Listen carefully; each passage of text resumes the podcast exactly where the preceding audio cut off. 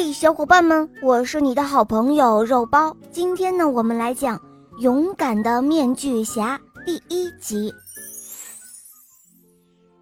采集好了足够的鸡蛋花之后，害羞兔和奔奔风在山坡上尽情地享受着午后的阳光。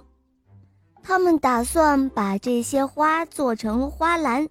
送给正在为巴厘岛庙会做准备的菩提夫人。害羞兔特别喜欢在鸡蛋花的树下乘凉，因为每当清风吹过，鸡蛋花特有的花香就会扑面而来。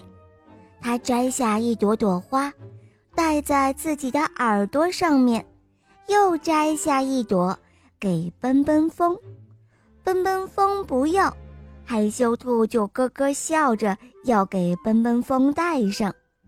奔奔风急忙飞了起来，躲到了树丛里。哟吼，奔奔风，你在哪儿啊？害羞兔找遍了树丛，却找不到奔奔风的踪影。他嘟囔着说：“好啦好啦，我不给你带花了，你快出来吧。”正在这个时候，害羞兔听到了树丛里有动静，他心想：这肯定是奔奔风，于是就蹑手蹑脚地走过去，想吓他一跳。害羞兔拨开了树丛，大叫一声：“哇，抓住你啦！”然而，他看到的却不是奔奔风。树丛里露出来的是一张诡异的脸，害羞兔和他差一点就撞了个正着，这可把害羞兔给吓坏了。他拎起了花篮，朝着菩提夫人家的方向一路狂奔，心里乱成了一团。哦天哪，那是什么东西啊？眼睛可怕，嘴巴恐怖。不是外星巨兽，就是妖魔鬼怪。想到这儿，他跑得更加拼命了。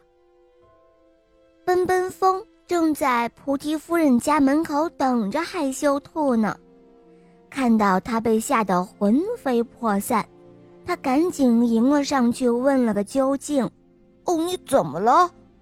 发生什么事情了吗？”